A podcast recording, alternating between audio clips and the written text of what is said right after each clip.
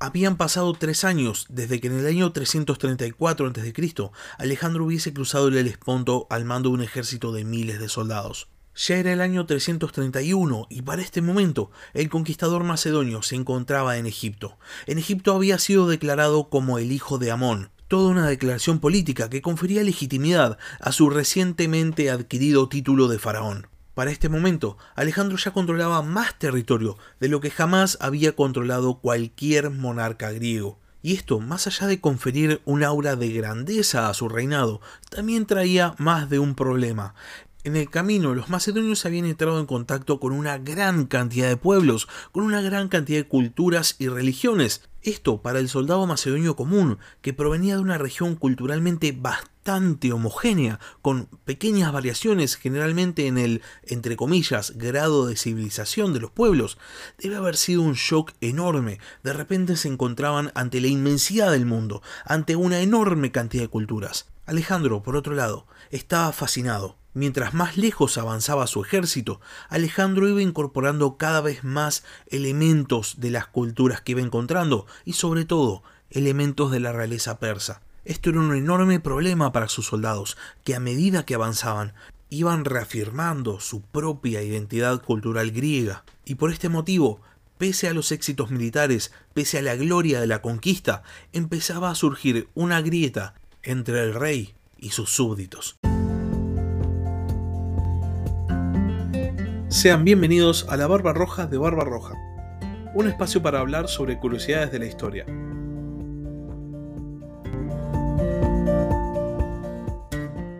Mientras Alejandro estaba en Egipto, Darío no se había quedado de ninguna manera de brazos cruzados. Había aprovechado el tiempo que el conquistador macedonio había estado en la tierra de los faraones para reclutar un nuevo y aún más numeroso ejército. Darío para este punto ya tenía bastante claro que Alejandro no iba a negociar, así que la única que le quedaba era seguir intentando luchar, seguir intentando frenar el avance del conquistador macedonio.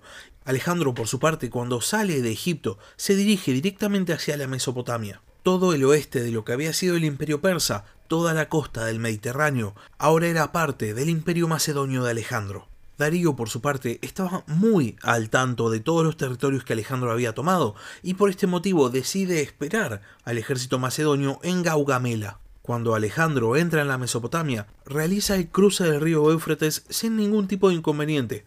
Darío había dejado atrás a un destacamento de 3.000 jinetes para que intentaran molestar el cruce del Éufrates, pero estos jinetes, al ver el ejército macedonio, simplemente se habían replegado. Alejandro entonces logra cruzar la Mesopotamia sin ningún tipo de impedimentos y va a llegar hasta el río Tigris, efectuando un cruce. Una vez que está del otro lado, sus exploradores le informan que Darío se encontraba un par de kilómetros más adelante en Gaugamela.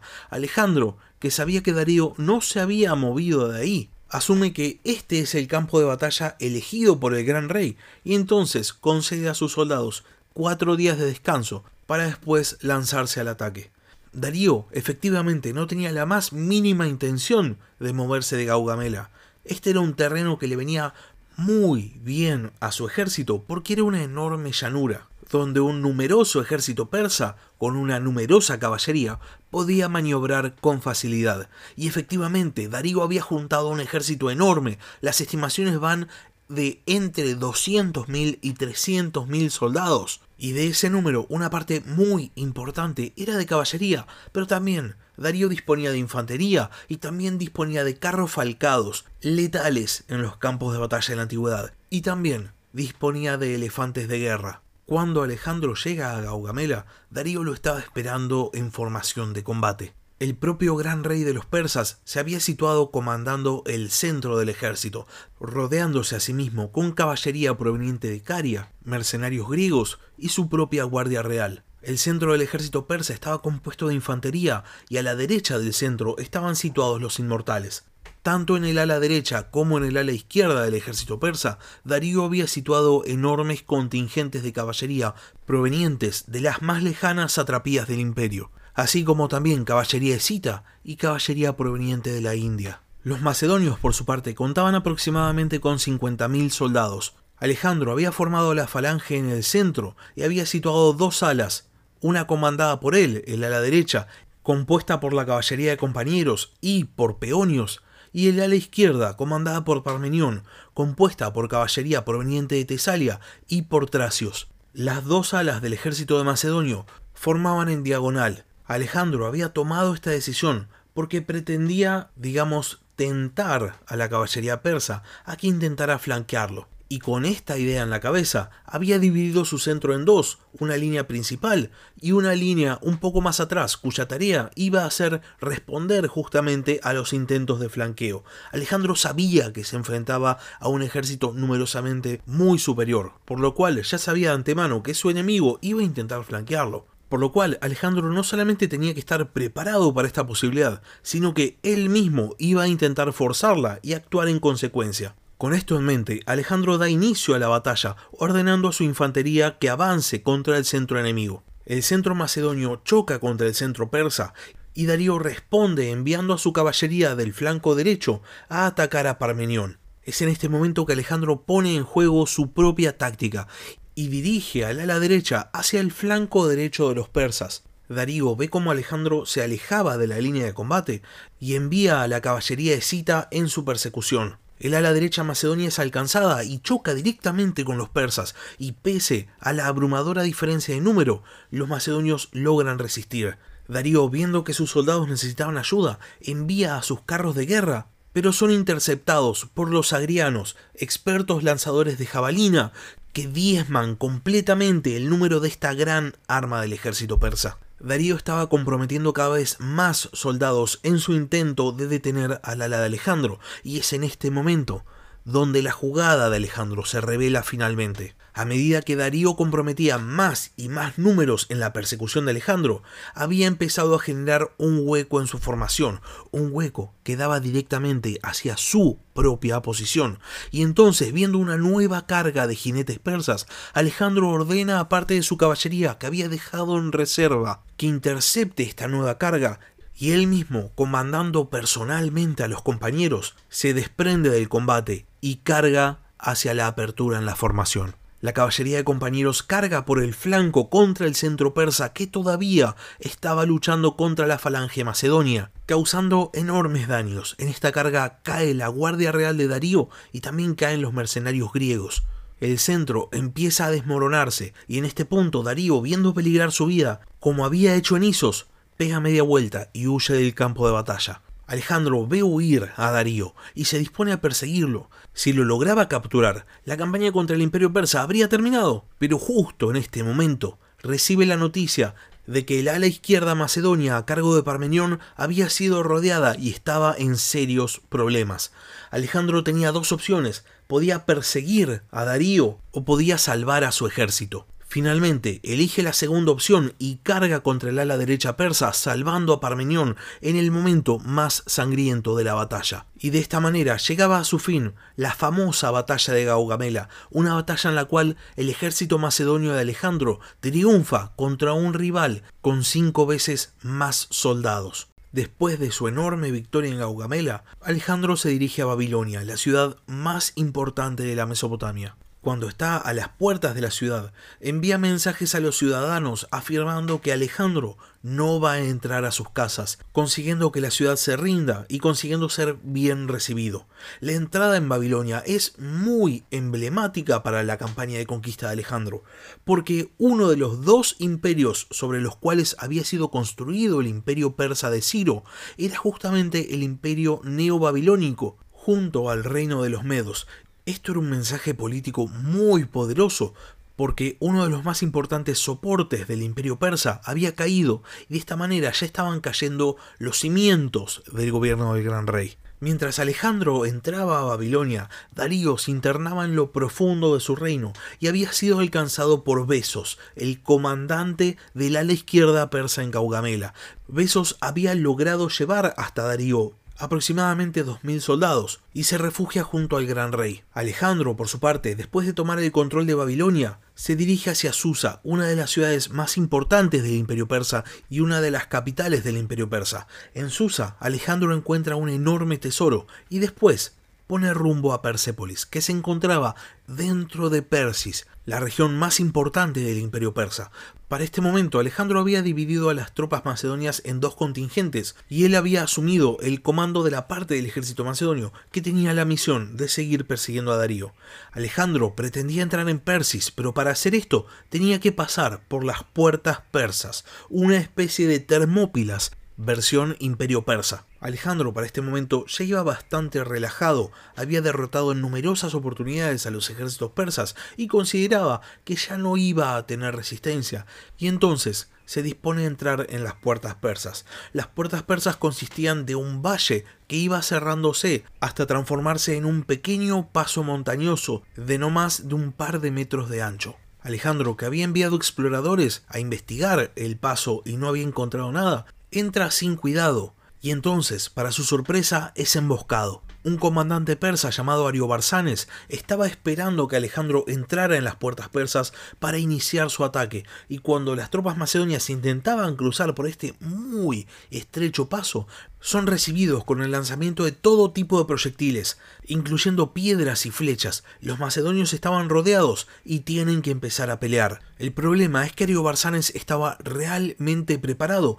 y va a conseguir frenar el avance de Alejandro por aproximadamente un mes. Finalmente, el ejército de Alejandro consigue la información de que había un paso para rodear las puertas persas y llega hasta donde estaba el ejército de Ariobarzanes y consiguen derrotarlo. Alejandro, después de esta batalla, llega hasta Persépolis, el asiento de poder de los grandes reyes persas, y va a dejar que su ejército saquee la ciudad por un par de días. Después, por motivos que no están del todo claros, aunque se dice que a instancias de Tais una etaira ateniense que eventualmente va a ser la esposa de Ptolomeo, Alejandro prende fuego al palacio real de Persépolis. Se cuenta que ni bien inicia el incendio, Alejandro se arrepiente de lo que había hecho, pero ya era demasiado tarde. El fuego se expande rápidamente y termina quemando la ciudad. Hay otra historia que dice que Alejandro incendia a Persépolis a propósito, como una manera de vengar la destrucción de Atenas por parte de Jerjes en la Segunda Guerra Médica.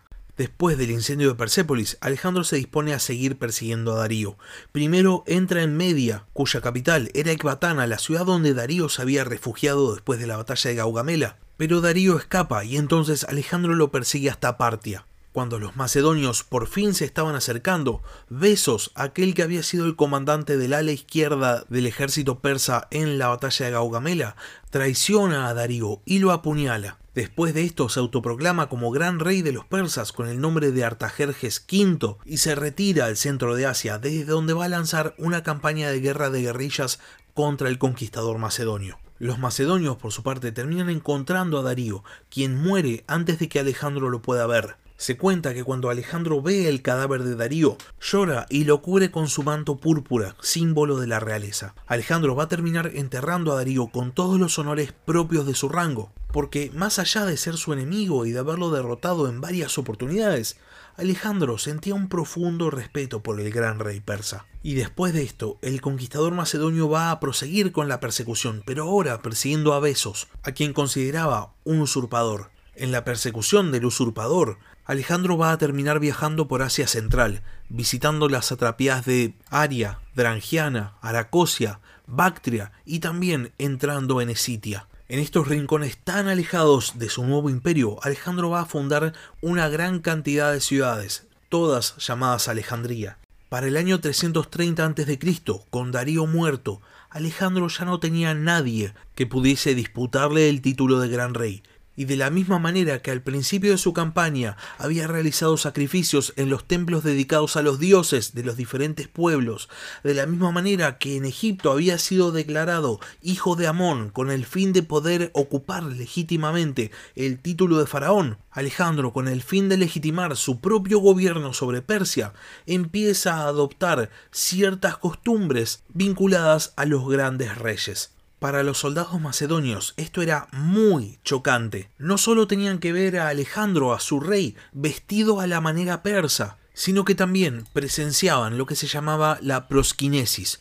una ceremonia que implicaba un beso simbólico en la mano del monarca y una postración ante sus pies. Los soldados de Alejandro no compartían la fascinación del conquistador macedonio por las culturas del mundo, porque provenían de vuelta de un territorio que era muy monocultural y en vez de considerarlo como una manera de legitimar el gobierno de Alejandro sobre los persas, veían a la prosquinesis como un intento del rey macedonio de deificarse. De repente a los griegos les parecía que la cuestión de ser el hijo de Amón no había sido simplemente una jugada política, sino que pensaban que Alejandro se lo tomaba muy en serio. Y esto empieza a generar un distanciamiento entre los macedonios y su monarca. El conflicto no tarda en llegar y ese mismo año hay un complot contra la vida de Alejandro. Finalmente el complot no surte efecto y aquellos que habían sido acusados de ser los culpables de instigar el complot terminan siendo ejecutados. Entre estos ejecutados está Filotas,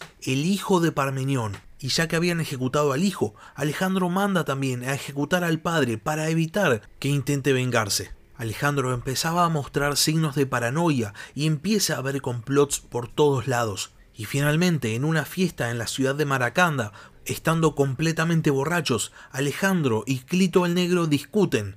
Clito culpaba a Alejandro de haberse olvidado de sus raíces macedonias y de haber abrazado el modo de vida oriental. Alejandro, completamente pasado alcohol, discute con Clito, que también estaba muy borracho, y termina asesinándolo. Esto es algo terrible para Alejandro, no solo porque Clito era uno de sus mejores comandantes, sino también porque Clito le había salvado la vida en la batalla de Gránico y además había servido en el ejército de Filipo. Clito de alguna manera representaba la imagen de Filipo dentro del ejército de Alejandro.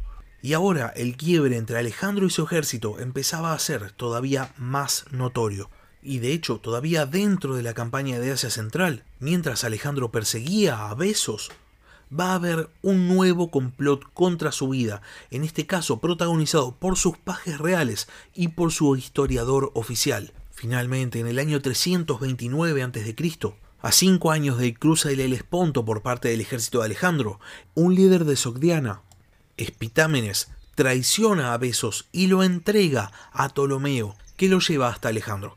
Alejandro va a hacer ejecutar a Besos según la tradición persa por asesinar a su rey. Alejandro, de esta manera, se quedaba sin enemigos dentro de lo que había sido el imperio persa y que ahora era el imperio macedonio. Y con esta aparente tranquilidad, aprovecha que estaba en Sogdiana y se dirige al río Jaxartes, el actual río Sirdaria, donde confluyen las fronteras de los actuales Uzbekistán, Tayikistán, Kirguistán y Kazajistán, con el fin de combatir al pueblo o tribu Saka, una tribu escita que solía causar problemas en la frontera del imperio persa. Los Saka se enteran de que Alejandro va a ir a combatirlos y ocupan la orilla norte del río, confiando en que los macedonios van a tardar en cruzar el río Jaxartes y por ende ellos mismos van a poder combatir a los macedonios de a poco, porque pocos soldados van a ir pasando. Alejandro, sin embargo, cuando llega al río Jaxartes, ordena que todos los soldados crucen a la vez y para evitar que los Saka, utilizando sus arcos, hostiguen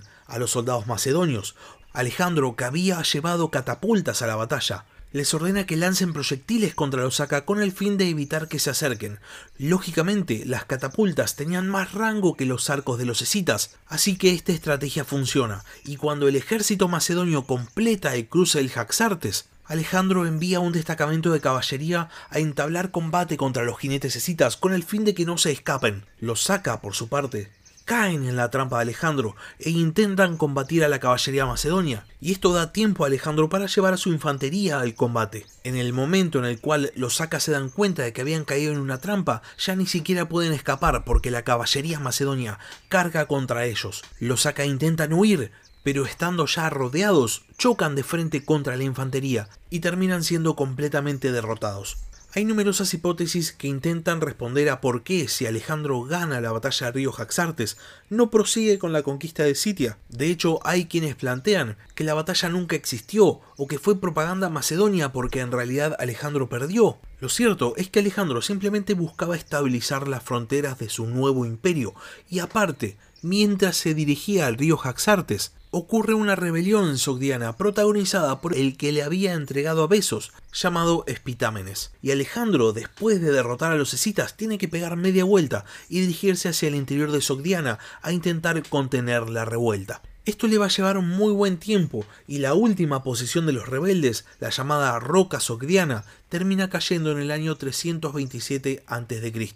Dentro de esta fortaleza se encontraba Roxana, hija de Oxiartes, el gobernante de la Roca Sogdiana y uno de los principales líderes rebeldes. Ese mismo año, Alejandro y Roxana se casan, pese a la oposición de los generales macedonios. Una vez más, la relación entre Alejandro y su ejército se volvía a tensar. En el medio de este conflicto había una falta de entendimiento.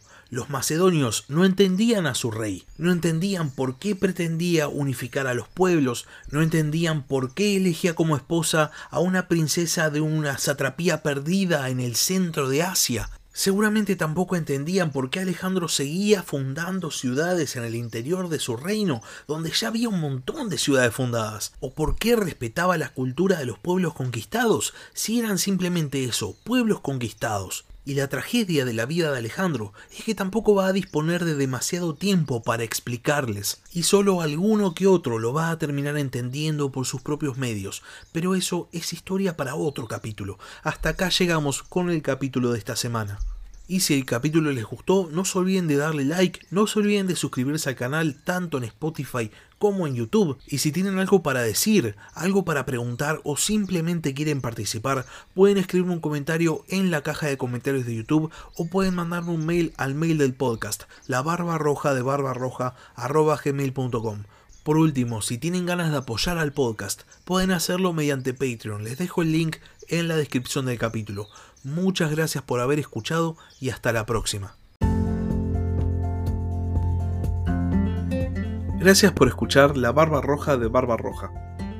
Si tenés algún comentario, si tenés alguna pregunta o simplemente tenés algo para decir, podés escribir un comentario en YouTube o bien podés mandar un mail a la barba roja de gmail.com. Hasta la próxima.